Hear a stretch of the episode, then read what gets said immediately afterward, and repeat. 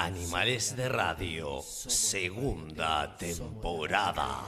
Esto es impresentable.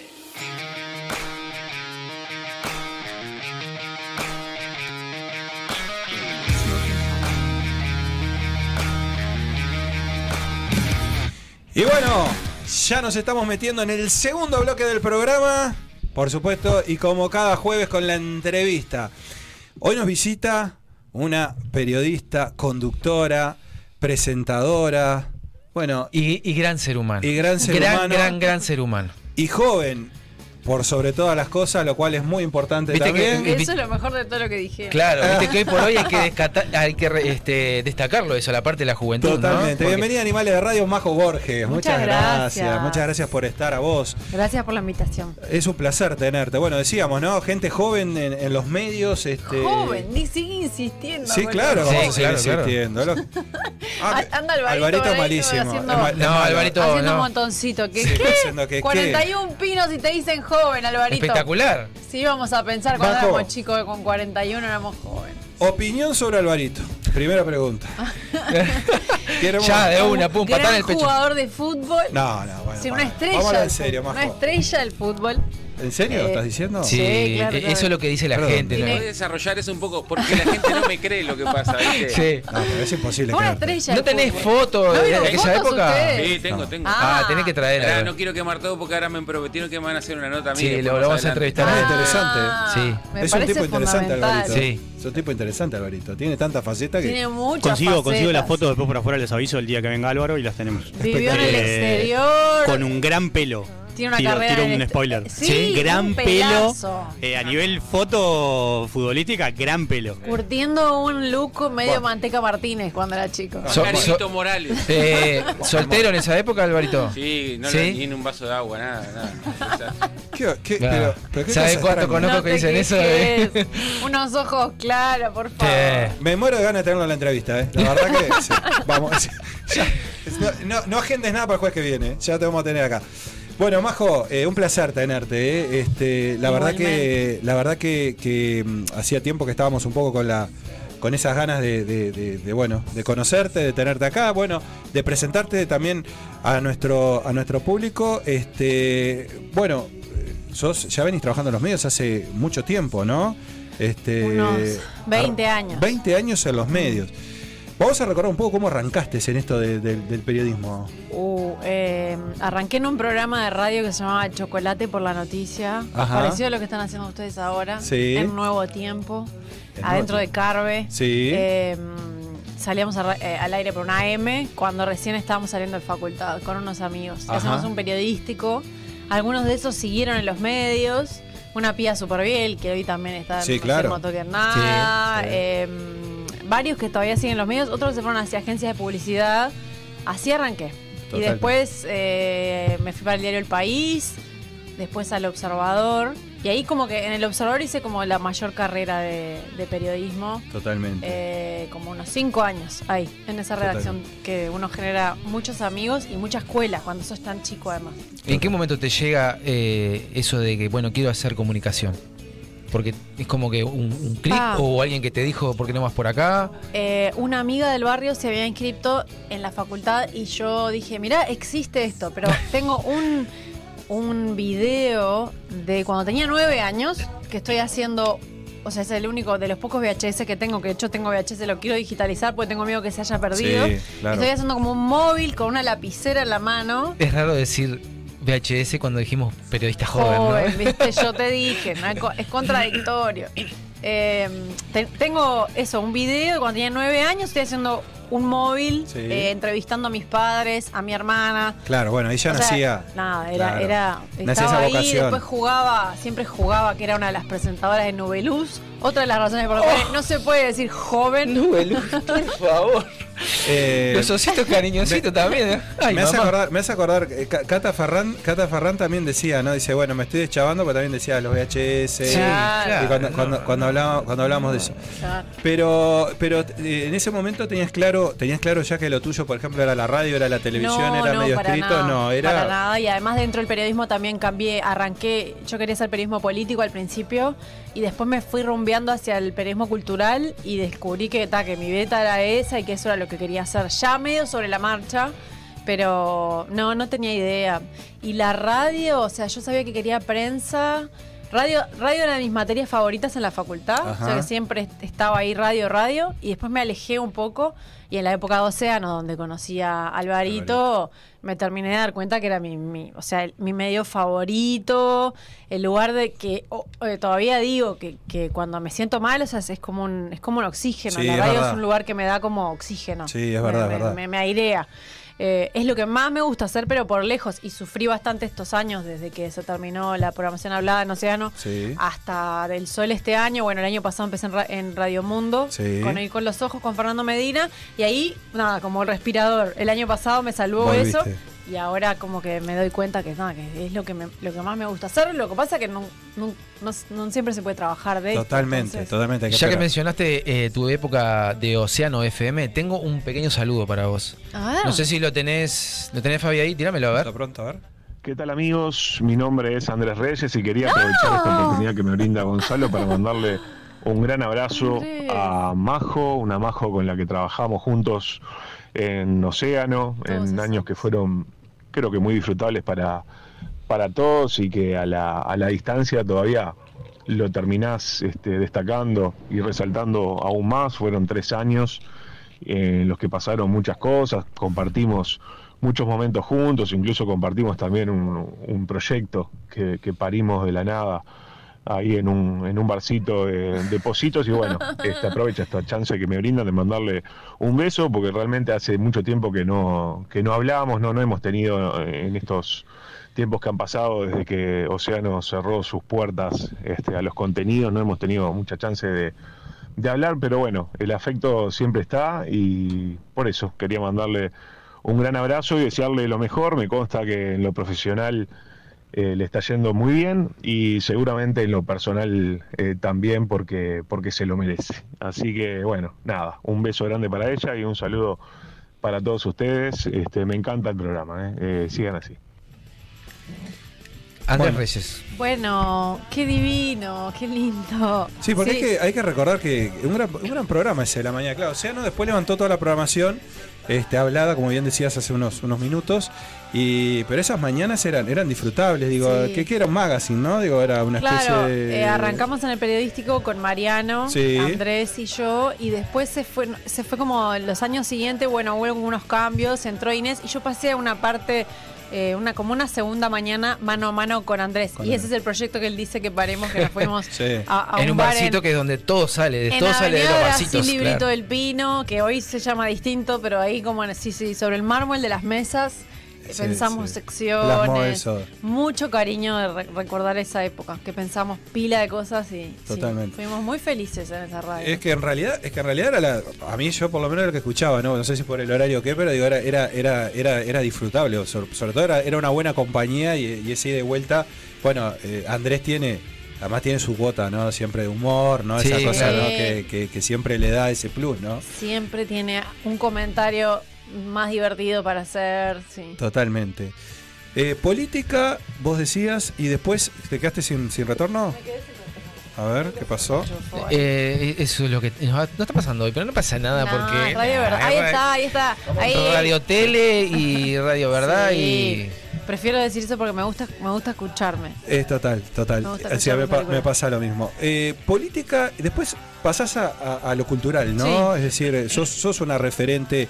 Bueno, vos nombrabas Radio Mundo, digo que, que en, que en Radio Mundo tenías tu, tu- tu espacio, pero también lo hiciste, lo hiciste en la tele, ¿no? Sí, tengo un programa de cine, eh, Corre Cámara, que va los sábados a las 21 horas por TV Ciudad y se repite los lunes a las 11 de la noche. Eso fue un poco una casualidad. O sea, yo vengo cubriendo te- eh, teatro, literatura, música y cine, danza, cualquiera de, Sí. de todas las expresiones artísticas, desde que arranqué, más que me especialicé en esa época en El Observador. Pero me llamaron para, para el programa de cine y yo ya venía, ya me había, este, siempre tenía como una poquito especialidad más en cine porque me, me gusta muchísimo. Pero hubo una época que era más crítica de música. y, y ahora está desde hace tres años, esta es la tercera, la cuarta temporada de Correcámara, eh, que antes estaba con María Ángel Solomita, ella se fue, me llamaron a mí y ahí como que me, me dediqué más al cine, que tal es Totalmente. una pasión para mí. ¿Y qué dejaste lo de la política? Ya lo dejaste como un poco ahí en el. En el... La política me interesa, me interesa siempre, Sí. pero como consumidora. No tanto eh, lo que me pasó con el periodismo de actualidad era que se necesitaba mucho estar en la primicia, Claro. o sea, la, la dinámica en la que trabajabas en una redacción de diario o también en la radio eh, implicaba estar muy arriba de la primicia, Exacto. este, estar en la calle, llamar y que importara mucho la velocidad a la que conseguías Eso te iba a algo. decir, muy intenso. ¿no? El trabajo de periodismo sí. político es muy intenso. Este, conocí gente dispuesta a, a vender a su madre por conseguir una primicia. Bueno, O sea, claro. conseguí gente, Sí, sí. conocí gente dispuesto a todo por conseguir una primicia. Y yo me di cuenta, yo no tengo este, no tengo este bichito adentro y hay que tenerlo. Claro. Para que te quiera para que te pique tenerlo antes que el otro. Esa cosa de comunicación con un político para que te tire o te filtre algo con otro. Yo no, no disfrutaba de eso y me di cuenta que disfrutaba mucho más eh, de hecho, he, he trabajado en cursos de periodismo cultural que, que me gusta mucho el, el puente que vos haces con los, con los, con los oyentes o con el, el- el televidente. El nexo entre la, el- la cultura y, y alguien que está ocioso, digamos, porque en realidad es como.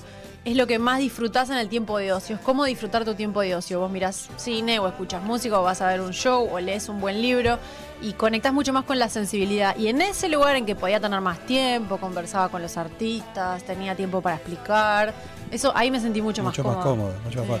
Y ahí tendrá que ver un poco lo, lo que son tus estudios también en la sociología, ¿no? Digo, un poco Sí. ese contacto, ¿no? Tiene, está, está todo como todo relacionado, Como ¿no? saben, sí. Eh, sí, estudié sociología parejo con, eso no lo sabe mucha gente, parejo con comunicación. Hasta tercero hice comunicación en una facultad y sociología en la otra. Ajá. Y por después tuve, tu- ah, tuve un trabajo extra, este, mi familia necesitaba, o sea, se necesitaba dinero en mi casa y además no me daba más para dos laburos, do- o sea, dos facultades que iba a una de mañana y otra de noche. Todo el día salía estudiar. Made in Uruguay, básicamente. Bueno, ¿no? sí, es muy, es muy, es hay muy, que claro, es muy tener nuestra historia, ¿no? 800 laburo más o menos para poder llegar. Claro, eh, sí. Y ahora también, o sea, en esa Sí, época sí. era difícil y Sí, ahora no lo sigue No se ha terminado eso, El ¿no? multiempleo es parte de los comunicadores. Eso te iba a decir, se da mucho en, la- en- los medios de comunicación, que, Sí. que- que- radio, televisión, prensa escrita. Ningún lugar te pagan tan bien como para que sea tu sueldo único. Es mi sueño. Mi sueño es trabajar para un, solo lugar. Uno solo. Uno solo y en lo posible de radio, pero es imposible. Este, los sueldos más importantes están en la televisión, además, en los cargos en los que uno expone más su imagen y es a mí lo que más, menos me gusta.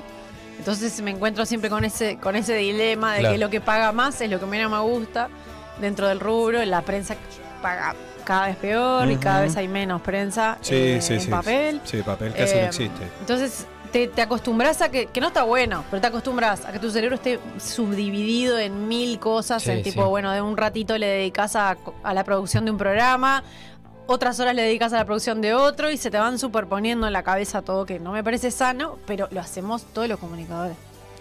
Es la y, manera de eso, y sobrevivir. eso, y eso de la, eso de la tele, digo, es, es medio también lo, lo fuiste adquiriendo, digo, de la propia práctica, ¿no? Digo, bueno, estuviste con el sapo SAS, ¿no? Estuve con el sapo. Con el sapo, ¿qué tal el sapo? Lo tengo que traer al sapo. EPA. Eh, Eh, sí. En EPA, eh, el sapo es de los mejores compañeros que he tenido eh, para Gran trabajar. tipo el sapo, es ¿no? impresionante. No, pero más allá de eso, eh, para muy divertido para trabajar, Sí. muy muy ameno, o sea, acá todo lo que había que hacer se hacía y cada uno hacía lo suyo, siempre de buen humor. Yo me divertía mucho. A mí la tele, repito, este que no esté mi jefe, te decía escuchando, Sí, ¿verdad? claro, pues sí, ya no, lo no, tenés que saben, que no me gusta mucho. Es lo más probable que esté escuchando, porque a nosotros eso es una cosa que nos escucha todo el mundo. Sí, sí, claro, en algún salado. momento, por algún lado llega. Sí, sí, sí. Con la llegada que tienen, claro. Claro. Eh, bueno, Negra Casablanca, si estás escuchando, tapate los oídos porque no, no, quiero perder mi trabajo. No, no. Eh, Atención, eh, respeto. No me acuerdo cuál era la pregunta, No, pero sé no, que- ah, lo de la tele. lo de la tele, Pero sí. no, a mí no me gusta tanto y sobre todo no me gusta tanto estar sola frente a cámara, que lo hago en corre cámara. Sí. Y, pero en NEPA, que era un programa que salía por TNU de noche los jueves, eh, con el Sapo Sass era distinto porque era una conversación. Si se quiere, se parecía un poquito más a radio. Pese a que la tele, yo siempre digo, Sí. este. Es muy, es muy antinatural. O sea, todo lo que vos ves en la tele y luzca natural es talento de los que están adelante, porque es lo más antinatural del mundo. O sea, vos tenés una ropa puesta que no es tuya. Es verdad. Tenés micrófonos, tenés este, una cucaracha, tenés toda clase de incomodidades, tenés Sí, que sí. lucir, tenés un monitor, tenés que mirar a un lugar en el que no te ves. Cada el monitor vez- está en otro lado. Claro. Cada vez más maquillaje, más cosas, porque si no. la Mucho luz maquillaje, y- tacos que podés usar o no, a mí no me gusta usar, yo Sí. soy muy alta. Eh, todo, es toda una sucesión de incomodidades y de no poder mirar hacia donde tenés que mirar. O sea, vos tenés, vos acá podés mirar al operador. Sí, claro. Pero en la tele vos no podés contacto. mirar al, al director de cámara, ni siquiera podés mirar a tu productora. O sea, vos tenés que estar mirando hacia otro lado. Estás en tu mundo ahí. Te van diciendo por una cucaracha y tenés que seguir hablando mientras te están hablando. Eh, Es lo más antinatural de todo. Sí, sí, es verdad. Es verdad. Y, y eso es una gimnasia que el vas que aprendiendo. logra, el que lo logra es porque es El que pare, porque siempre se critica a muchos comunicadores que están en tele, yo digo, el que luce natural en televisión, Sí. que parece que estuviera cómodo en el living de su casa, tiene talento. es, es un mérito. Te puede gustar o no, pero talento tiene para hacer lo que está haciendo. Totalmente, totalmente. Sí, eh, sos muy de re- recomendar películas de- para ir al cine. Bueno, Sí. dijimos recién lo del espectáculo, pero ¿qué te pasa con las series? No, no es tu, tu No, parte no. más fa- favorita, ¿no? No, no, no conecto tanto con las series, no miro tantas series, tengo la posibilidad de mirar muchas películas, pero em, eh, además prefiero, se- se- eh, en, Correcámara cubro series, tengo a Pablo Estarico, otro periodista cultural que también cubre esa parte, pero yo prefiero una película que arranca en un lugar y termina y no tengo que, incluso por una cuestión de tiempo, a mí cuando me dicen, no, la serie está buena porque es más cortita para los que somos padres, no, porque después se sientan y maratonean. sí. Claro, y es pasan- dejarlas. O no- o las terminás como me pasa a mí. Claro, ¿cómo haces O para no, ver? esa es la otra. este, Tengo como tres para Breaking terminar. Bad, la querés ver ahora. Ya sabes que tenés, lo mismo Succession. O sea, ya sabes que tenés un montón por delante que, que si la querés terminar te consume un montón, un montonazo Bueno, esta. Game of Thrones, por ejemplo, también. Sí, bueno, esas son De un amigo fanático me la recomendó y empecé a verla y dije, no, No, vos no si puedo no- más. si vos no son arrancás desde 200 la uno. temporadas. No, si Está no buenísima, pero no, no. Creo que la dejé por la mitad. Claro, pero a mí lo que me pasa es que yo tengo que ver por trabajo. Entonces Claro. yo no puedo decir, bueno, arranco Succession ahora y si me gusta voy a tener este caramelito todas las noches forever. No, no. Yo tengo que ver películas, ver los estrenos, ver los estrenos Rápido. uruguayos, los estrenos. Claro. Entonces, si, le- si además le agrego una serie eterna, No, no. me da. Pero además, a nivel de guion, las series este, no me gustan tanto. Pese a que ahora hay grandes series, grandes guionistas, los del cine Sí. se fueron para ahí, los actores de cine se fueron para las series también.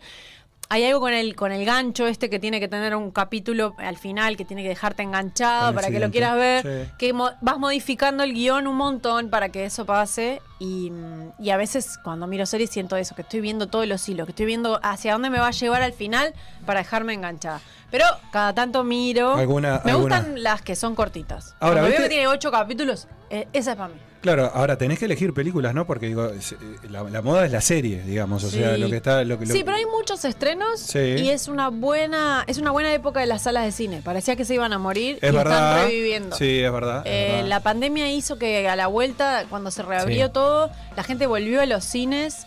Eh, hay películas eh, que están pensadas. o sea, eh, las películas de terror, por ejemplo, están teniendo mucho furor ahora, eh, que son los, las más las ideales para ver en un, en Sí, un cine. En un cine son las, claro. Pero las hay público para el cine porque incluso vieron esto de que las plataformas, hay una ventana entre que se estrena en el cine y luego en una plataforma, las Sí. plataformas compran la película o la producen y ya saben que van a ir un poquito a la sala y después van a pasar a la plataforma Totalmente. porque saben que tienen un público igual Sí, en la sala. sí, sí, sí, sí, Todavía hay gente que quiere ir al cine. Sí, el otro día discutimos acá y creo que, si no me equivoco, fueron ustedes también en, en Quien te dice, que discutían ese tema. Hoy por hoy eh, estamos en el mundo del streaming, ¿no? Entonces están todas estas plataformas. Y está pasando que, claro, si vos querés ver determinada cosa, es como que tenés que tener esa plataforma. Sí, tenés que tener todas. Claro, y te lleva un momento así, "Oh, tengo que tener todo, tengo que pagar todo. Es, no puedo. El uruguayo no paga, no paga paga. todo ni en pedo, ¿no? Sí, pero ahora O sea, ya, mira, no, Netflix ya empezó a, Sí, a- a recortar. eso, ¿no? El porcentaje de, de compartir contraseñas Más más, alto. más alto del Por mundo favor. para mí. Sí. Yo Sí. misma tengo la de la una y otra. pre- yo pago una, entonces presto esa. Claro, Bueno, otra persona paga otra, me presta una. Sí. Desde que tuve COVID, una amiga me prestó otra. Y así se- este, nos vamos Claro, armando el paquete. Claro, Sí, sí. claro, hasta que nos Yo estoy descubrieron. esperando la que la que sea más completa, la que tenga todo, una que tenga todo, sobre todo de películas que tenga clásicos. Estoy esperando cuál va a ser la plataforma que va a subir más clásicos. Ahora es, es sí, bueno, es complicado por, por- justamente por, por todo esto de que hay, da la impresión que hay tanta producción, digo, o sea, hay tan- tanta gente que escribe, que, que escribe series, porque de pronto, inclusive ha bajado mucho la calidad en función de eso también, ¿no? Digo, de, del gran, de, la, de la gran cantidad de personas.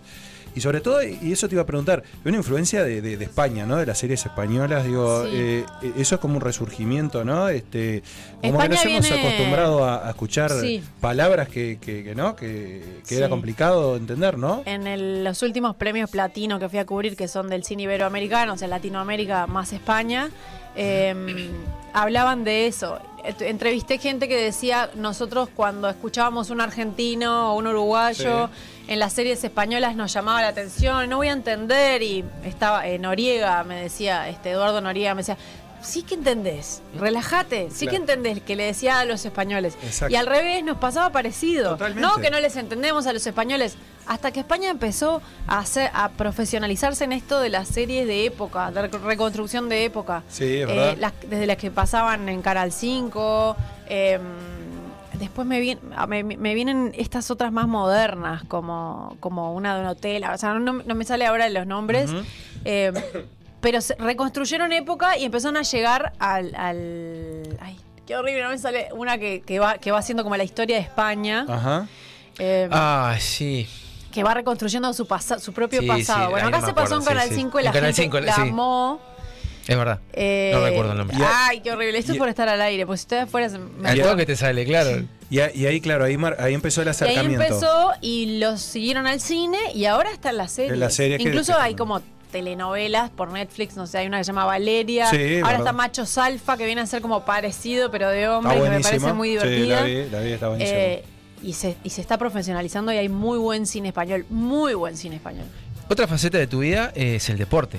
Sí. Tienes una gran relación con el deporte. Sí.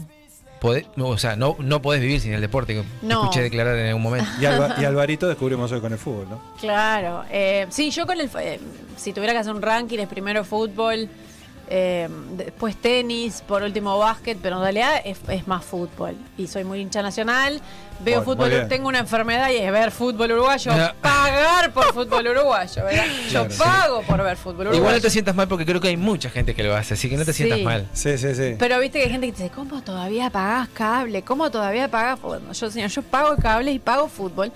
¿Y, Eh, ves, y ves los partidos? y veo partidos. o sea, Majo tiene tiempo para ver hago, partidos, ¿eh? Sí, bueno, pero sí. el fútbol para mí es como es parte entretenimiento, es parte pasión, porque bueno, ya nacional, pero pero el sábado veo la final de la Champions, o sea, Sí, sí, para sí. mí es pura recreación, ahí es mi es mi aguajane mental o es como ¿Y el te calentás, tipo, eh, o sea, insultás a los jugadores? Digo, muévanse. hagan- Eh, así, un poco, pero mi- en mi familia, mi padre, eh, Arturo Borges, mi padre me enseñó a ver fútbol, pero viste que uno enseña, como dice Rafa Cotón, uno enseña con lo que hace, no con lo que dice. o sea, nunca claro. me dijo, el fútbol se ve así. No, no. Simplemente él miraba fútbol cruzando los dedos abajo de la pera Sí. y apoyándose y mirando la tele serio y callado, ¿viste? Entonces ve que alguna vez cuando yo era chica me hizo callar, pero él me enseñó de fútbol, mirando fútbol, Sí. y después calladitos. Bien. Pero bueno, después de repente cada, bueno cada eso. tanto se me va, se me va de mambo. Y si estoy, me gusta mucho mirar en pareja y tengo una condición genética a esta altura, que es que esta, eh, he tenido parejas de Peñarol, sistem- ¡Ay, ay, qué sistemáticamente. qué... Es Sistemáticamente. especial. Y si te toca un fanático, ni te digo, ¿no? No, sí, sí. ¿Fanáticos eran? Sí, Sí, sí, sí. sí, sí, Ah, bueno. En, es- en escala. los Hasta un se- periodista deportivo que no lo Los opuestos se no atraen, ¿viste? Entonces está. ¿Pero ¿y practicás deporte? Eh, sí, pero muy poco. Bueno, tengo un lugar para recomendarte. Practic- Ah, a ver. Sí, si estás pensando en hacer deporte, Ah, tenés que ir al Club Coet, que te invita a realizar las mejores actividades deportivas y a disfrutar de todas sus instalaciones. Ubicado en Juanico, esquina hace rato, pleno corazón de la Unión. Mira, te voy a contar a vos y a todos los que están escuchando las cosas que puedes hacer en el Club Coet, que se las cuento todos los jueves, pero va que va. Eh, natación, karate, boxeo, fútbol también puedes hacer, que estabas mencionando Hice todo lo fútbol. que dijiste. Bien, yoga, Boxeo, Sí. hice. kickboxing, No, kickboxing no, zumba. hice. Bien, bueno, todo eso y mucho más podés ir a- al La Club piscina. La, la piscina, por supuesto. Y si estás pensando, por ejemplo, no sé, en cumpleaños 15, casamiento, ¿vos sos casada? No. No, si te- bueno, si te querés casar, vas Coed. casar. La quiero casar también. Claro, eh, salones de fiesta espectaculares. Comunicate con ellos al 093-315-050, su página web www.clubcoed.com.uy y sus, por supuesto, redes sociales. Hice hasta boxeo, eso que estás diciendo. Hice hockey, boxeo, handball, sí. boxeo, natación, yoga, pilates, Qué fantástico, eso es completo. danza. Sí. Danza es como mi disciplina. ¿eh? Ahí es donde ahí es donde soy feliz. Todo lo demás me cuesta. No, y sos no me da una, gana. sos una gurisa de barrio, porque sos del, del, Del cer- Cerrito de del la Cerrito de la Victoria. Así que calculo que rinraje jugaste también. A reinaje jugué, Claro. cómo no. Y a la chata, tirarme por, por el. Oh, por- Claro, por- por el cerrito de se prestaba para eso, exactamente. Con rulemanes. Contanos desde el sol. Eh, desembarcaste ahí en los mediodías, ¿no? Este, Eso es un poco que a la hora que termina no toquen nada, ¿no? Y- Exacto. Y, ahí arrancan ustedes. Este, que es una especie de, de almuerzo, este. ¿Quién la compañía del almuerzo, ¿no? Sí, con Pablo Faregati y Gonzalo Delgado, que Sí. ya los conocía. Con Pablito fui compañera de facultad. Ajá. A Gonzalo conocía de Canal 5 también, de la Sí. época mismo que, que con el sapo. Y bueno, desembarqué ahí, sí, este, años esperando trabajar con ellos o bueno, que se surgiera la Claro. oportunidad. El año pasado me llamaron y bueno, fui un poco asustada, porque es una radio muy masculina. Sí, muy eso te iba, te iba a preguntar un poco, ¿no? Igual ellos en ese espacio estaban siempre acostumbrados a tener este, una compañía femenina, ¿no? Sí, estaba Caro Anastasia Eh, que, se fue a, a full time a su rol en la Comedia Nacional. Entonces y ahí y quedó anterior a, a- Caro eh, era este. mm, Cecilia eh, Bonino. Exactamente. Estuvo Es- Cecilia Bonino. Eh, sí, hace muchos años. Pero bueno, la radio en sí, Sí, me, daba- sí, me, sí, me- me claro. imponía. O sea, el momento que das un Eras pasito. minoría, eras minoría. Este, el baño está siempre libre. Sí, claro. El baño de mujeres está libre. Pero en digital, en equipo digital, ahí hay muchas mujeres. Pero afuera este, me daba un poco cosa. Pero la verdad que es que le tenía, me generaba un poco de. inti- me intimidaba un poco Rafa Cotelo, el Piñe, Sí, sí, todo ese, grupo. Sí. Pero nada, fue fantástico. Estoy muy contenta y, y bueno, y ahí eso. Volví a, volví a la radio diaria que me apasiona. No, y que aparte, es, ah, no, y aparte es un espacio que está muy identificado con, con- con ese momento que uno para como que almorzar, ¿no? Y que está ahí, que pone la radio, que está Sí. y que está en ese, ¿no? En ese este, break. este año tuve que hacer la cortina nueva, tuve que escribir las cortinas, que ustedes sabrán de eso, me Sí, imagino, en el taller de radio, todas las cosas que hay que hacer. Eh, Sí. Después eso hay que hacerlo en la realidad. Hay que hacerlo. Y, y escribí que era el programa que te abría el apetito o te sacaba las ganas de comer. Porque tenés las dos cosas, tenés el columnista de fuegos que viene y te habla de un corte vacuno que decís, me muero de, de ganas de comer ese asado. Sí. Y después Pablo te cuenta, no sé, cosas sobre su, moco, su Sí, mucosidad, sí, sí, no sí, sé sí, qué, que te, te revuelve el estómago. Sí, Tenés- sí, sí. tenés todos los aspectos. Te manejas bien ahí entre ellos. Sí, sí, bueno, me llevó ahí como entender un poco las dinámicas y conocernos en ese rol. Pero nada, esto- estamos cada vez más aceitándonos, creo. Y además desde el sol estás en Radio Mundo. Estoy en Radio Mundo, en Oír con los Ojos, voy una vez al mes eh, a hablar de libros. Bueno, ahí hablo de libros. Y si Sí. necesitamos. Vamos a libros, aprovechar, vamos a, dónde aprovechar tenemos que ir? A Bookstore, por supuesto, Muy que bien. es, es- es increíble, ¿no? Parece que está Lo armado, pero que no. está este programa, no, Dios. pero, pero no está Sí. armado, ¿eh? No, no, no está armado, pero bueno, nos dio el pie para decir que por supuesto en Bookstore están Javier, todos te- los libros, ¿no? Eso no se dice. Está armadísimo esto. No, claro, no, está no vamos a armadísimo. a la audiencia, lo peor que Es puede un pasar es que- que te estoy dando para que... Claro, no, lo peor que va a pasar es mentir la audiencia. Eh, Bookstore, recuerden que está en Avenida Brasil 2487, esquina Simón Bolívar, 097-495-883. Todos los libros, eh, en Positos, tu librería, lunes a viernes de 9 a 18 y los sábados de 10 a 13. Atendido por sus propios dueños, además te atienden bárbaro. Gente simpática, bueno, divina. Etcétera, etcétera. Bueno, eh, quería, quería, quería, ya estamos, y vamos a liberarla porque, bueno, por supuesto, también tiene que retornar a su casa.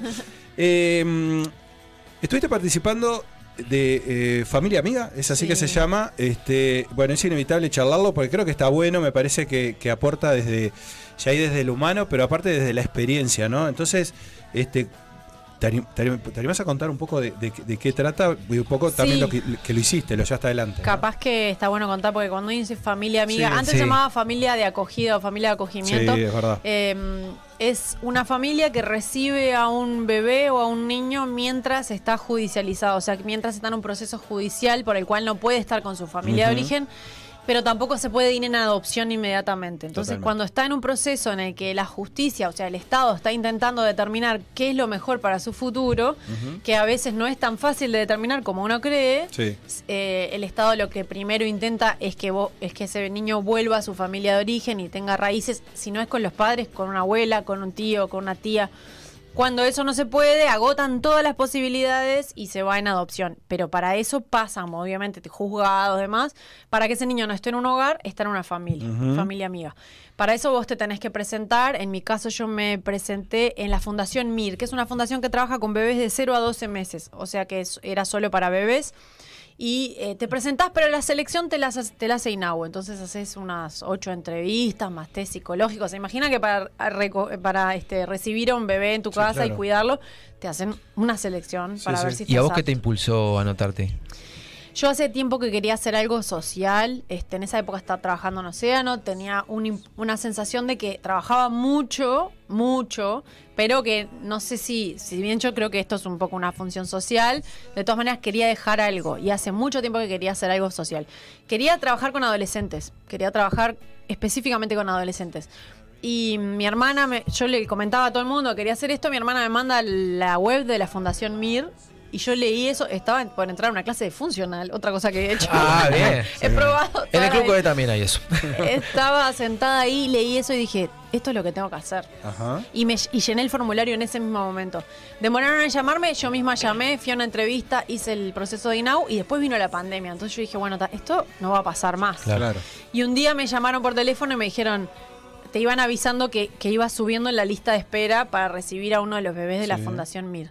Y me llama, me dice, ah, no te dije que estabas en el primer puesto, o sea, que me, me comí el escalo, el, el- o sea, no me había avisado que ya estaba en el segundo. Claro. Y ya cuando me llamó tenía una historia y me dice, bueno, ¿te interesa que te cuente la historia? Y esto era plena pandemia, 2020, yo me había quedado sin trabajo. eh, Gran desafío, gran. Sí, claro. Claro, por un lado era como estoy sin trabajo, ¿cómo voy a mantener? Pero me estaba manteniendo como podía. Eh, y por otro lado, qué mejor momento para, Para cuidar a un bebé que estando, sin en- trabajo. Claro, en tu y además en tu casa todo el tiempo En mi casa, todo el mundo encerrado, eh, sin premiers de películas, sin Claro. shows, sin nada. Y dije, no, y aparte que me contó la historia de la niña y dije, ta, yo la tengo que ir a buscar ahora. O sea, porque te cuenta la historia, que está en el Pereira, que hace 20 días que está ahí, que bueno, le qué le pasa. Sí. Y, y si estabas dudando, decís, no, si, si tenés un Vas. poco de esta vocación así como de servicio, que creo que finalmente es lo que... Sí, el sí, que está por- escuchando, si le resuena eso, o sea, hay gente que necesita, y yo me incluyo, como ayudar o hacer algo para sentirse bien y para sentirse mejor o para ser más feliz.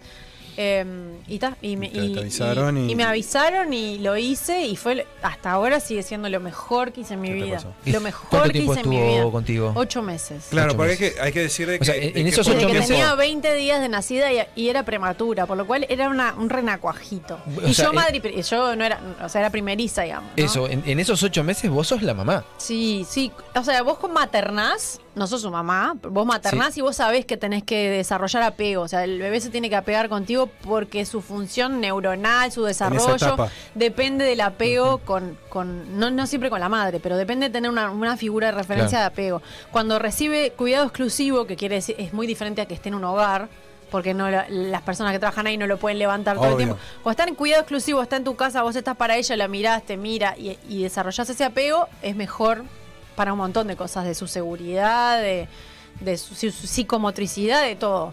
Y, y sí, vos te tenés que apegar también. Eso porque te si iba no, a no decir. funciona, es, Eso- es en eso- doble eso te, eso te iba a decir. ¿Y cómo es el momento ese de después del desapego, no? Y bueno- Porque eso es vos- ya la persona ya sabe que en realidad eh, Sí, vos tenés que tener muy niña claro y vos firmás un papel que dice, o sea, no, te, no podés este, fantasear con que te lo vas a quedar. O sea, vos sabés, ya tenés que tener muy claro que así como vino, se va. Se va. Te lo repiten en cada instancia, firmás un papel y, mm, y después es duro, pero es súper, este, o sea, te sentís bien porque en el caso de que se vayan en adopción, como fue mi caso, fue muy lindo ver su integración a una familia. Después de ahí pasé un mes sin verla como para que se integrara por completo a la nueva Eso te iba familia. a preguntar, ¿seguís en contacto Sí, después? sigo en contacto, sigo en contacto. Ahora acaba de cumplir tres años, No, está súper mega feliz, dice Uy, tía qué bueno. Majo y habla y me manda audios. Y, Ah, qué y increíble. La llevo y vamos al parque, vamos al Rosedal y vamos al shopping, a los jueguitos que les encantan a los Qué niños. increíble lo que se genera Ahora- a partir de eso, ¿no? No, no todos los casos puede ser eso, No ¿no? en todos los puede, casos puede que se la, da. la familia te puede decir, bueno, mira, te agradezco, pero a partir de ahora Seguimos no queremos más contacto por... Pasa con familias adoptivas, pasa con familias biológicas. En muchos casos per- permanece el contacto. No siempre tienen la apertura que tiene la familia de esta niña, que a mí me adoptó a mí. o sea, me, me Venite, dijo, "So, también". claro, vas a ser parte de la familia, te, te estamos eternamente agradecidos. Y yo no puedo, yo hasta el día de hoy no lo puedo creer. Cada cumpleaños que pasa, que fue el sábado pasado, digo, bueno, este, celebro que tuve un año más compartiendo con esa niña que ahora se ríe, se ríe de los chistes, se llena la boca de comida y te quiere hacer reír a vos. Claro, Claro, claro, sí, Eh, no, y aparte, y aparte sin duda, sin duda la importancia de eso que decís vos, ¿no? Ese apego, esa atención personalizada, esa no, esa cosa como más fría, de que obviamente tenés muchos y no puedes dedicar a todos, tenés que dividirte ese apego y en esa etapa de su vida, sin duda que después marca muchas cosas de, de- de- después de ya de ya de grande, ¿no? Sí, muchísimo. Incluso para conocer su historia. Porque muchos de los que están en hogar como que tienen un agujero en la historia de, Claro. de dónde estuvieron, quiénes fueron. Totalmente. Yo tengo todas las fotos de esa época. Le puedo contar cómo era al mes, a Ahí los dos está. meses, a los tres Claro. Este, y ella está conociendo su historia de a poquito. Totalmente. Y dice, cuidó tía Majo, ¿no? Claro, O sea que no, antes ese- de, de sus papás, claro. la, la cuidé yo y así va sabiendo todo. Y ahí hiciste un alto, eh, por, digo, no, dijiste, bueno, esta, esta etapa está cumplida, Sí. este, y bueno, Yo, yo quiero volver a hacerlo, pero dentro de un tiempo. Y cuidé a dos niñas más, pero, pero, pero así como ayudando a otra familia amiga. Porque es toda una red en la fundación. Cuando vos, de hecho a mí me pasó que un día me vieron toda ojerosa, cansada y me dijeron, danos, o sea, que se vaya con otra familia amiga por cuatro días y vos descansás. eh, y cuando si una familia tiene que viajar. Si le habremos hecho ese... Abuelo, ¿no quieren venir a buscar a los nenes un ratito que, dormir? Pero cuando vos estás, sos familia amiga, es muy difícil que tu familia diga. Eh, que tu o sea, que mis padres Sí, sí. digan, no, déjamela a mí. Bueno, es un ratito, pero no es lo mismo Claro. que si fuera un nieto, porque vos tenés que hacer cargo que es una decisión tuya. Sí, Claro, sí, sí, sí, sí. Pero sí. igual está, bueno, Es yo un poco de- apoyo tenés que tener. Es ideal, les digo por las dudas, para familias que ya tienen hijos grandes, Sí. este, adolescentes. Funciona muy lindo como los hijos, o sea, los padres y los hijos cuidando a ese, se, se van rotando. Hay algo de solidaridad que, que van a, que, que- que funciona Sí. muy lindo en las familias más grandes. Son menos los casos como el mío, que yo estaba sola, bueno, y con mi pareja también en ese momento. ¿Asignatura pendiente, Majo? Para ya ir terminando. Ah, asignatura pendiente. Asignatura pendiente. Porque has hecho. Tengo, pero. Has hecho un montón de cosas, ¿no? Siempre Te voy hay a algo, decir ¿no? la Pero- frustración, que no sé A si ver. es la asignatura pendiente porque no creo que lo haga nunca. A mí me, me encantaría ser comediante. A mí me encantaría Eso ser te- y comediante. bueno, Eso te eh, iba a decir, porque no, de- eh, no, no has hecho nada en, en- en teatro, Teatro. eh, nada, No. ni par- pequeñas participaciones. este, no, nada. no, no me gusta, no, no, no soy ese perfil de comunicador, digamos, no. no Pero no, ¿qué, no no- qué- podría qué hacer parte es la que sentís que no tenés? Eh, Eh, porque digo, espontaneidad, no, ese tipo de cosas, eh, sí estás acostumbrado. lo que a mí me, o sea, a mí me gusta es la comedia y el stand-up. No necesariamente actuar. Me Ajá. gustaría, me- me- o sea, no sé si, no, no es que me gustaría, siempre digo, soy una comediante frustrada, o sea, miro los comediantes y digo, a mí lo que me gusta hacer es hacer reír y me gusta... Como Alvarito, un futbolista frustrado, por Claro. ejemplo. Exacto, llevando Sí, atrás. sí, llevando soy para ahí. frustrado, pero viste cuando tenés ahí como algo que te gustaría haber sido o que, o que admirás profundamente, admiro profundamente a los comediantes. Totalmente. Me encantaría eso. Que no sería una asignatura pendiente porque no sería algo que, que, quisi- que de pronto ya estás decidida para hacerlo. O sea, que dijera, bueno, No. sí, al- sí. Porque bueno, estás rodeada de me muchos. han dicho Sí, estás de rodeada de, mucha gente. cursos de stand-up y demás. Sí, sí, sí. Tengo mucha este pánico escénico. He hecho ¿sí? algunos pequeños talleres para tratar de vencer el miedo que me da enfrentarme a un público. O sea, porque por la radio no me pasa nada, Nada, me encanta. no. Pero si los tengo acá, no, no te puedo explicar. O sea, no quiero sa- me- me- toda clase de nervios. Bueno. He tenido que ser presentadora de eventos. Sí. Me han ofrecido dinero para hacerlo, tuve que rechazarlo muchas veces. Cuando la pandemia obligada dije, este, lo voy a tener que hacer. Sí, claro, Y no sabéis lo que sufro. O sea, sufro. Ah, sufro el día antes, el momento previo, el mientras El tanto. enfrentarte al público así. Pero aparte sí. haces Mirá. tele, porque si vos me decís, eh, sos una persona solo de radio, de Sí, pronto. pero Pero la Este- tele la sufro un poco más, pero no, Pero- no tenés la gente ahí. Claro. Pero, pero igual tenés como, ¿no? como esa No. cosa de atrás de cámara, que eso no, bien, lo manejás bien. O sea que te provoca miedo el, el enfrentamiento al público ahí. Sí. Y si en No este tiene momento, sentido, y si en me este momento, acá, en vivo y en directo, empieza a bajar una arañita de acá y se posa acá, ¿qué, qué sucede? una araña. ¿Qué sucede contigo? ese, dato, ese dato es malo. Yo- es de malo, es de malo ese dato. Es más, lo, lo dijiste y me vino como Ese dato es de malo. De, de mirar en la moqueta. ¿Tenés, de- tenés- tenés fobia a las arañas? Le tengo fobia a las arañas. Sí. Bueno, yo creo que todos un Le poco, ¿no? Yo creo que, vos Ah, no. vos no. Bueno, vos sos un No, hombre no como de, de casa, de, ¿no? De, de- Sí, sí, pero no. Yo le digo a mis hijos, mis hijos las ven y quieren matar. y No, no las mates. Si no, si- no hizo nada. Está ahí la bicha. Jala en paz. Es Vamos a sacarla para afuera. No tiene mucho sentido que, No, pero si que es una fobia, matemos, claro, sí. que no matemos, o sea, que haya una mosca o no, no sé, no tiene mucho sentido que unos insectos nos provoquen este, Sí. simpatía o hay un grillito y que venga una araña y la mates. Sí. Yo no lo puedo controlar, no Claro. lo puedo controlar, o sea, yo me voy de vacaciones con un, un ride. O Por sea, la duda. Anti-arañas. eh, lo que tengo abajo de mi mesada de cocina para a- agarrarlo en el momento que lo necesite es un spray Es de un eso. arma, es como, es como un arma a tener. No, me pongo nerviosa, mira. No, Eh, no, no. se me- se Igual está fumigado acá, así que Sí, no va a aparecer la araña. No, igual acá no suelen aparecer de las que a mí me dan más miedo. Que son las tarántulas, la, la, la- No, la- en- o ni, sea, ni tanto. Me- Igual si apareciera acá, yo me alejaría. Sí, no me sí. importaría nada estar al aire, Ay, estoy segura. me contaron que hasta si te tiran una de peluche, te puede llegar sí, a, a dar terror. claro. Bueno, en, en este en Océano cuando se hizo Halloween tuvo que entrar alguien a sacar una, una de peluche que habían puesto adentro De del estudio, grandes, claro. que no sé si no fue el mismo Andrés Reyes, para que yo pudiera estar ahí, Ah, porque mi cerebro, o sea, es una cosa que es ir- irracional, mi cerebro incluso decodifica... Bueno, el cerebro de todo. Se supone que vos estás alertado del peligro. Entonces, por ejemplo, si ves un palo como medio curvo al costado, tu cerebro puede deco- decodificar, es una víbora. Sí. Porque es una información que traes de otro, de una Sí, parte sí, reptiliana del cerebro para peligro, ¿no? El mío se ve que quedó seteado ahí. Algo pasó, porque Queda yo veo una algo que se parezca a una araña Ya está, y ya está, me más. disparó. De hecho, me ha pasado con el celular que tiro el celular. O sea, si lo tengo en la mano y voy scrolleando, tiro el celular. De hecho, había. Este, yo dejé de hablar. Les voy a confesar una cosa. Yo dejé de hablar de esto porque me generaba mucha comicidad y me gustaba contarlo para que se rieran, pero. Los oyentes me, me- me ponían este, cosas en Twitter para que viera arañas. Ah, Que, bueno, Que la gente es mala, ¿eh? Y son tan hijos de puta. Sí, es verdad. ¿Qué lo parió? que no me hacía ninguna gracia y dije, no voy a hablar más de mi miedo a las arañas porque Es verdad. y yo soltaba, o sea, yo iba scrolleando y soltaba el celular, o sea, es como una cosa súper irracional. Sí, Claro, sí, sí, sí. Y si no le pedía a alguien que me scrolleara pa- para abajo para pasara, porque yo no, no No, soportaba. total, totalmente. Así que no le empiecen a mandar No nada con arañas, manga de sorete. Si me ya. una araña, yo voy a saber quién sos Claro. voy a- o sea, se va a redoblar la apuesta. Que el culpable será Gonzalo que trajo el tema. a. Bueno, uno investiga y bueno, van llegando sí. los datos y hay que Muy usarlos. buena investigación. Majo, bueno, eh, agradecerte, agradecerte por, por habernos visitado. Este, ha sido un placer conocerte, conocerte más. Contarte que además has venido a un programa especial porque si hubiese Sí, sido un programa normal hubieses tenido que compartir con un personaje Peor que una araña. por suerte, sí, Ah. Peor que mucho una peor. araña, peor que que por suerte no está, pero va a estar mirando en algún momento y se va a quejar, así que bueno, Sí, está, pero quería, agradecerte. y quería hacer algo, pero bueno, como justo está, está haciendo música precisamente Sí. este, uno de sus representantes, por allá anda. Así que te has, te has salvado. Sos Sí, la primera entrevistada. Que no, que no tiene, que no comparte que con el señor en 90 la es verdad, segunda sí. temporada que no tiene que no tiene este personaje ahí molestándole, así que bueno. zafaste. Bueno, Zafé, bien. Zafaste, zafaste. sí, Habrá sí, que sí. hacer un bis entonces. Sí, y también contarle que eh, a mí me gustó mucho la actitud que tuviste, que es, eh, bueno, se- será que sos periodista de raza. Eh, nosotros acá en, este programa sacamos en vivo a Noelia González, que es una uruguaya que está trabajando en la NASA. Si no lo han visto, vayan al, al programa de Animales de Radio y véanlo.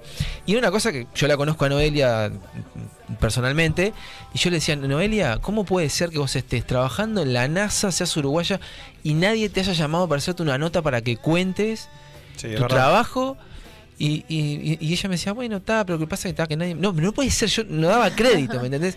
Y Es yo que lo primero que lo les dije a ellos, vos, tengo una conocida que está en la NASA, vamos a sacarla aunque nos vean cuatro, vamos a sacarla a- a- al aire. porque si- Y cuando la escuché que estuvo con ustedes, la verdad me, me puso muy feliz, muy Es que yo la encontré en Twitter y dije, ¿cómo una uruguaya en la NASA? Claro. Y yo no estoy enterada y no, le, no la entrevistamos. Y si hace Eso poquito hablamos me- con ella, una genia. Sí, Sí, claro, sí, sí, claro, sí. sí, sí, Genia. sí, sí, Sí, la sí. tuvimos acá y después tuvimos los terraplanistas.